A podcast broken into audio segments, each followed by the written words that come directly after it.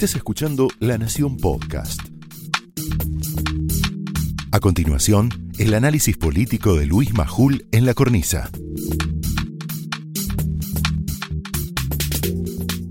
Nosotros siempre hablamos con Federico Andajás y con otros profesionales de el día después, ¿no? De qué es lo que va a pasar, ni hablar de la economía, eso, bueno, es asunto que vamos a hablar dentro de un ratito, y de, y de cuando esto termine, cuando pase el temblor, como decía Gustavo Cerati, ¿no? Cuando pase el temblor, o los Soda Estéreo. Ahora, eh, primero, ¿cómo está su ánimo después de tanto tiempo batallando? ¿Tiene momentos de, de, de- distensión o, o- no ve el horizonte profesional? Vio que cuando uno no termina, está todos los días, no tiene descanso. Y, y la otra, ¿cómo ve el ánimo, el, ánimo, este, lo anímico de la sociedad, ¿no? Que va, vuelve, está un poquitito más abierta, un poquitito más cerrada. Está el tema de los varados, que impacta y mucho, el tema de la familia. ¿Cómo, cómo ve usted esto? Bueno, en lo personal, yo por supuesto que estoy muy cansado después de tanto tiempo, bastante, bastante, eh, digamos, golpeado por todo lo que ha pasado, sobre todo por el escenario de dolor que uno tiene que administrar, las dificultades, en fin. Eso por supuesto que es muy doloroso, pero, pero con el ánimo muy confirmado y muy firme en el sentido de que siento que tiene sentido lo que estamos haciendo. Y el sentido lo da ese vínculo con la sociedad y ese encuentro del cuidado colectivo, el cuidado mutuo. Es decir, que te diría que por un lado físicamente cansado, eh, emocionalmente muy enfocado eh, en esto, ¿no? En el cuidado cooperativo entre el gobierno y la ciudadanía, que es la única manera de transformar y transitar este momento. Le agradezco mucho, no le quito más tiempo y, y gracias por haber compartido con nosotros. ¿eh? Por favor, gracias a ustedes. ¿eh? Hasta luego. Muy bien. Y vamos a hablar, y mucho ahora obviamente, de, de- de la pandemia, porque tiene mucho de política. Y vamos a hablar de los políticos. Y vamos a hablar de, eh, de la Pfizer. Y vamos a hablar de lo que está pasando. Los domingos son días en los que uno puede reflexionar y analizar. Yo tengo una pregunta para hacer. Y si fuera, por todo lo que dijo últimamente, ¿no? Y por todo lo que está pasando, Cristina la que tuviera que buscarse, entre comillas, otro laburo, espera, ¿eh? No quiero que, que deje de ser vicepresidenta, quiero que tome sus propias palabras.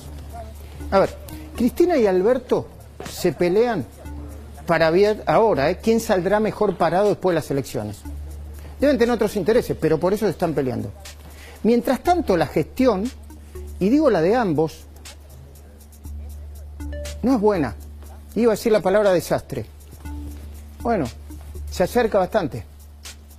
Y los que sufrimos las consecuencias somos nosotros. Es decir, los más de 45 millones de argentinos, hasta que aparezca un nuevo censo, está claro que somos más, cuyos ingresos han sido devaluados. Devaluación completa. Nosotros, los parientes y los amigos de casi 100.000 muertos, hoy llegamos a cuántos exactamente? Bueno, casi 96.000, ¿no? Por el COVID-19, nosotros, en el medio de un futuro incierto, donde lo único que aparece nítido en el frente de todo es la pelea por cajas millonarias, como la de la hidrovía, o los lugares en la lista de candidatos de la provincia de Buenos Aires y del resto del país. Como escribió hoy Joaquín Morales Solá en La Nación, estamos frente al reino de la incompetencia y del autoritarismo. Y agregamos, y la búsqueda de la impunidad, la venganza y la persecución. Eh, El expresidente Macri lo acaba de denunciar. Mm, eh, estoy diciendo de memoria, pero le podemos poner comillas. El gobierno busca venganza y tiene como objetivo a mis hijos. Lo vamos a analizar junto con Silvina Martínez y Luis Gasulla. Macri menciona expresamente a la vicepresidenta, al procurador general del Tesoro y vacunado VIP, Carlos Zanini. Perdón, un segundito. No renunció Zanini todavía, ¿no, Silvina? Buenas noches. No, renunció. el momento no, Luis. Agustina, No renuncio. Luis Gasulla, buenas noches. No te toma la cámara, no importa. ¿Renunció? Todavía no, Luis. Gracias. Zanini. Macri habla de Zanini por el pedido de quiebra de Correo Sociedad Anónima. Pero volvamos a lo que sucede desde que el nuevo presidente asumió. Cuatro meses antes de la pandemia. Asumió el presidente cuatro meses antes de la pandemia. Todo se ha venido en picada. Pero lo más sorprendente es que Cristina Fernández, corresponsable del desastre, actúa como si fuera la oposición. Perdón, hay que avisarle. Bad information. Vicepresidenta, usted es el gobierno. Manda dentro del gobierno. Manda dentro del frente de todos. Y ahora también manda en la campaña. Es la jefa, de hecho, de la campaña. Es decir, está al comando de la nave escorada que usted también timonea. O sea, sería más que una testigo involuntaria, porque viste que habla como una testigo involuntaria de, perdón que utilice términos judiciales, ¿eh?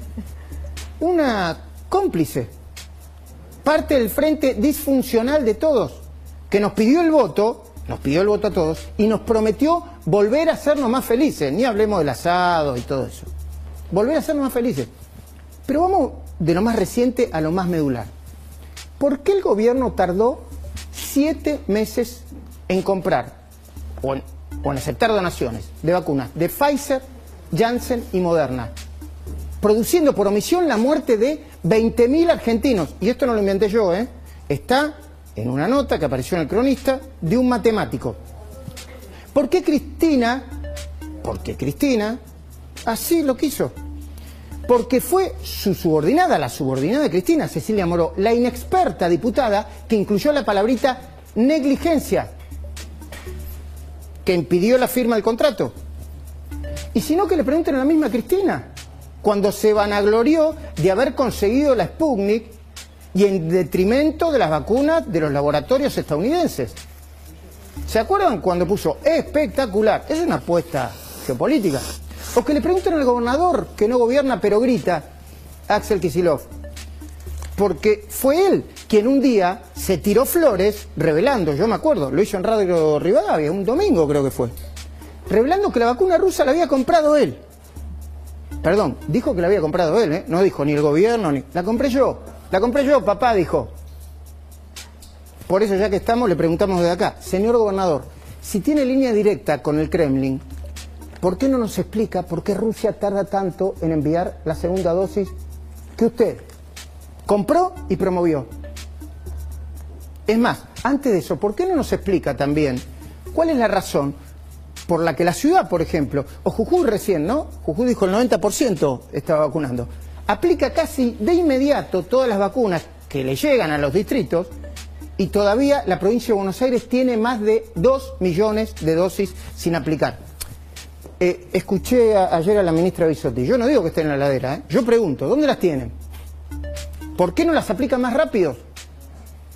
Nosotros tenemos una hipótesis, por ahí está equivocada, pero es una hipótesis, lo venimos diciendo hace tiempo.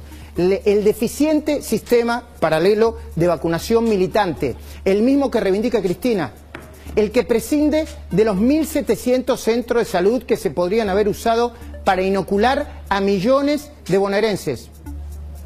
Y esto sin mencionar irregularidades específicas en el certificado de vacunación, como la inexistencia del sellado que te mostramos acá y la ausencia de la firma de los vacunadores responsables. Así que por favor, señora vicepresidenta, con todo respeto, no insulte nuestra inteligencia, no nos diga más que no tiene nada que ver con el actual estado de las cosas. Acaba de llegar Bernie, por favor, lo, eh, está apurado, así que lo, ponen, por favor. Eh, ni usted, ni Axel, nadie, ni toda la comparsa oficial o extraoficial, eh, la comparsa extraoficial sería Copani, que dice, dame la Pfizer, esa es la comparsa extraoficial. Es decir, los mismos que nos acusaron de estar obsesionados con la única vacuna que se le puede aplicar a los niños, esto no lo decimos nosotros, eh, lo dicen todos los científicos del mundo, la misma vacuna que 300.000 padres están esperando para que sus hijos con enfermedades preexistentes puedan vincularse con sus amigos y sus compañeros de estudio. Y cuidado, porque esto no le quita a Alberto la responsabilidad política que tiene. ¿eh?